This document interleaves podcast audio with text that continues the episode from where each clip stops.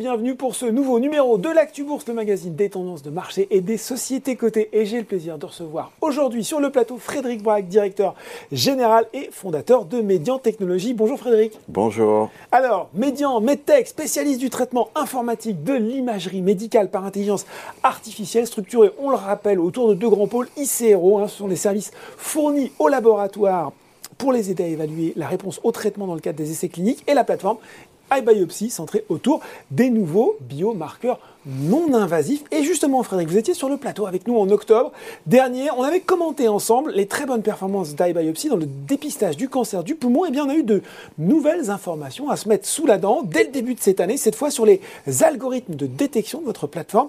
Et je vais lire telles qu'elles sont écrites euh, dans le communiqué et vous demander bien sûr de les décrypter pour nous. Je cite notamment les performances de détection d'iBiopsy Lung Cancer Screening, LCS, atteignent une sensibilité de 94,9%, c'est précis pour un nombre de faux positifs par scanner de 1, des performances supérieures à celles des CADE. Alors, on, décrypte tout hein, pour que ce soit bien clair pour les gens qui euh, lisent euh, les communiqués de presse de Median. CADE, c'est Computer Edit Detection, pulmonaire, disponible à ce jour sur le marché. C'est assez clair dit comme ça, mais pour le profane, comme tel que je suis, est-ce que ça veut dire que Median est carrément en train de nous proposer une façon de détecter les cancers du poumon beaucoup plus efficace, plus fiable, plus précoce que ce qui existe actuellement? Absolument, et je suis très fier d'avoir euh, publié ces résultats parce que ça, ça montre c'est la combinaison de deux choses. Une, c'est de pouvoir détecter des tumeurs de manière très précoce et de manière très fiable, parce que c'est ça qui va pouvoir permettre de lancer à grande échelle un programme de dépistage et de sauver la vie des patients. Et ça, en combinaison avec ce qu'on avait déjà montré l'année dernière sur les plusieurs publications, dont celle de, décembre, je ne sais pas si vous vous souvenez, qui était pour montrer qu'on arrivait à caractériser entre malin et bénin, c'est-à-dire éliminer les faux positifs et ce aussi dans un cadre extrêmement précoce, qu'on appelle les stades 1A ou stade 1B de la maladie. Là où il est encore temps d'agir finalement. Exactement. Et c'est ça qui est absolument primordial, parce que pour remettre ça dans son contexte, il faut comprendre que le cancer du poumon, c'est la plus grande cause de mortalité en cancer. Mm. Donc euh, malheureusement, c'est un, cancer très agressif. Mm. Euh, les taux de survie à 5 ans sont très faibles, sauf si on est diagnostiqué en stade précoce. Mm. Ça, c'est pas nous qui avons prouvé ça, c'est des très grandes études épidémiologiques qui ont duré 20 ans, sur lesquelles on a suivi les patients pendant 20 ans. Et on a montré qu'on arrivait à avoir un taux de survie extrêmement élevé si on arrivait à le capter tôt. Le problème, c'est qu'on n'arrive pas à les trouver quand elles sont petites. On les, on les trouve pas. Et ce qu'on voit à l'image, on ne sait pas ce que c'est. On ne sait pas si c'est une calcification ou si c'est un cancer. Évidemment, on ne va pas aller faire des, des actes chirurgicaux comme des biopsies sur chacun des patients. Donc là, les chiffres qu'on a présentés au mois de janvier, combinés avec ce qu'on a présenté avant, montrent qu'on peut contrôler toute la chaîne. C'est-à-dire la partie détection, vraiment, est-ce qu'on est capable de les identifier mm. précocement Et est-ce qu'on est capable ensuite de dire vraiment ce qu'on a vu à l'image, est-ce que c'est malin ou bénin Et la combinaison de ces deux, euh, de ces deux résultats sont absolument incroyables et le, le bénéfice pour les patients et pour le système de santé peut être colossal. Bah, justement, parce que c'est ça, non content de les détecter, il y a aussi cette partie euh, diagnostique. Là, on parle de CADX, là, c'est Computer Edit Diagnosis, qui va finalement, de ce que je comprends, aider le praticien à poser le diagnostic le plus fin possible. Euh, si je résume, une meilleure détection, une meilleure connaissance de l'ennemi qu'on affronte, et derrière une vision euh, plus claire de l'arsenal qu'on va pouvoir déployer contre lui, le tout en limitant les faux positifs. C'est ça pour vous le vrai plus de médian, c'est finalement de tout combiner, détection, diagnostic, et d'avoir cette approche originale, innovante? Oui, oui, complètement. Et si on regarde les les, enjeux au niveau du cancer, évidemment, sont dramatiques pour tous les patients. Euh, c'est des enjeux sur lesquels on est tous confrontés d'une manière ou d'une autre, au travers d'amis de, ou de, de, parents, etc. Et là, de pouvoir avoir un impact on est vraiment capable de dire on va pouvoir traiter les patients, c'est absolument colossal. Quand on y pense, euh, bah, il y a une chose qu'on connaît réellement avec le cancer, c'est qu'il y a une corrélation directe entre le stade d'évolution de la maladie mhm. et la capacité de pouvoir traiter ce patient. Et donc, plus on le prend tôt, plus on a une chance de pouvoir le traiter. Et ça, c'est vrai presque à tous les stades. Et si vous y pensez, l'imagerie intervient à tous les stades. Ça peut être dans un cadre de dépistage, ça peut être dans un cadre de diagnostic, mais dans le suivi du patient aussi. Même dans la récurrence, qu'on appelle les, les, patients qui sont en stade de rémission, on va toujours essayer de les suivre pour voir est-ce que le cancer est en train de revenir. Et là encore, plus on le peut le détecter tôt, plus on a une chance de pouvoir aider ces patients. Bon alors Frédéric, moi je suis oncologue, je suis euh, euh, peut-être, euh, voilà, on, peut quelquefois mm. être plus, comment dire, susceptible que d'autres d'avoir un cancer du poumon. J'ai carrément mm. envie de bénéficier de cette nouvelle technologie plus fiable. Du coup, concrètement, comment vous allez vous y prendre pour convaincre les professionnels de santé qu'il faut basculer sur votre technologie? Comment ça va se passer concrètement? Est-ce qu'il faut faire une étude plus large qui va, comme ça, susciter l'adhésion et aussi emporter l'adoption de cette nouvelle technologie? Alors c'est une très très bonne question. Il y a, il y a deux parties. Il y en a une euh, les grandes études épidémiologiques ont clairement démontré qu'il y a une corrélation donc, entre le stade de la maladie et la capacité de sauver le patient. Mm. Donc ces études, elles ont été faites aux États-Unis. Il y a plus de 160 000 patients qui ont été suivis pendant plus de 20 ans. Il y a une étude européenne qui s'appelle Nelson qui a fait la même chose et beaucoup d'études chinoises, japonaises et coréennes qui ont démontré la même chose. Donc nous, on n'a plus besoin de démontrer que le dépistage, par ce qu'on appelle scanner, low dose, mm-hmm. c'est-à-dire très faible dose de, radiation, mm permet de découvrir tôt des cancers et donc de sauver ces patients.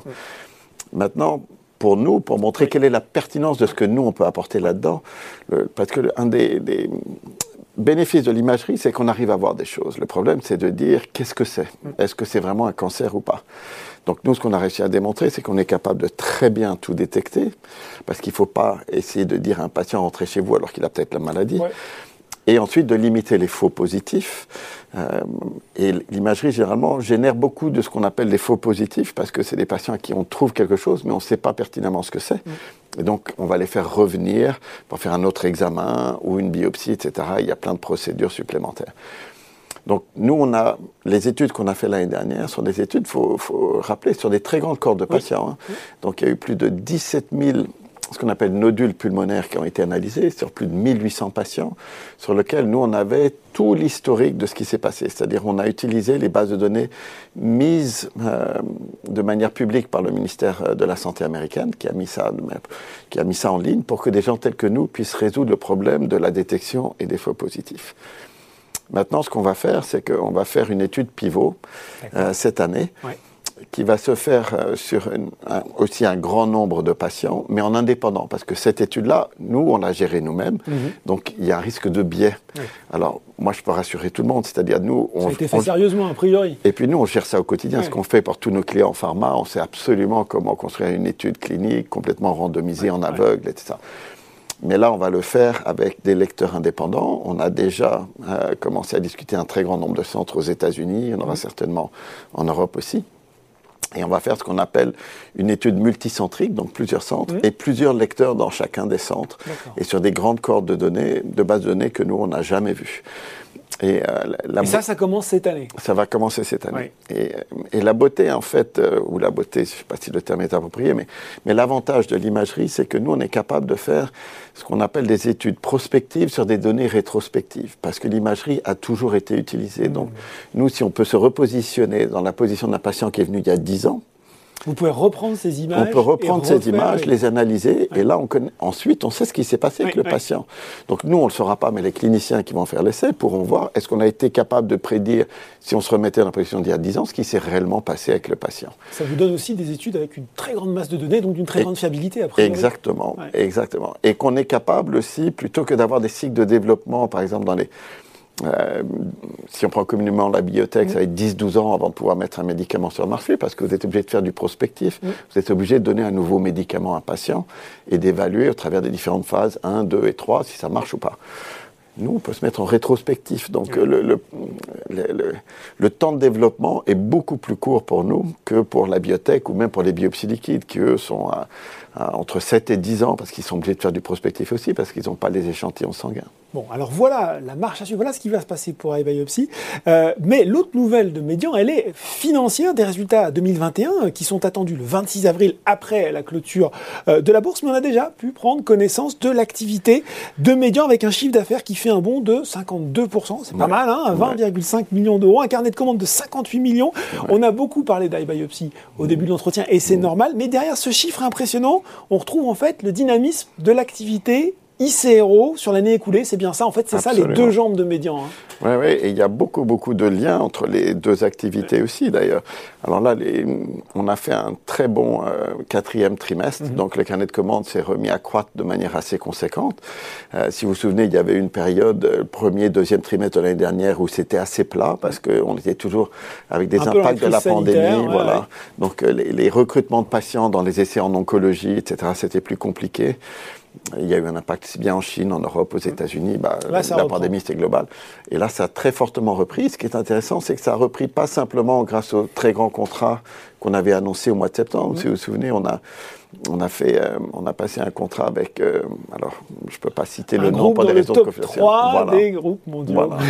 et, euh, et, cet effet-là n'a pas encore commencé à se faire sentir. Ça va être à partir de maintenant, alors que nous on a eu une très bonne reprise déjà en Q4. Donc ça fait qu'on pense qu'on va faire une très bonne année cette année. Bon, alors justement, vous avez anticipé. Je me disais, est-ce que, est-ce que l'année 2022 pour vous s'annonce, s'annonce bien? Un point aussi quand même sur la trésorerie, trésorerie qui, qui ressort renforcée, 39 millions d'euros fin décembre 2021 notamment grâce à l'augmentation euh, de capital réalisée en mars dernier. C'était 16 millions à la même période, un an auparavant. De quoi là aussi euh, être serein sur les différents développements à venir, j'imagine. Exactement. Aujourd'hui, on est plutôt serein, on est très bien financé. On sait que euh, même si, voilà, on n'a pas besoin de faire un refinancement dans l'immédiat, donc on est dans une situation qui est très confortable quand on voit notre position cash, nos programmes qui mm. se développent exactement comme prévu. Je pense que pour le moment, on a vraiment fait ce qu'on a dit qu'on allait faire.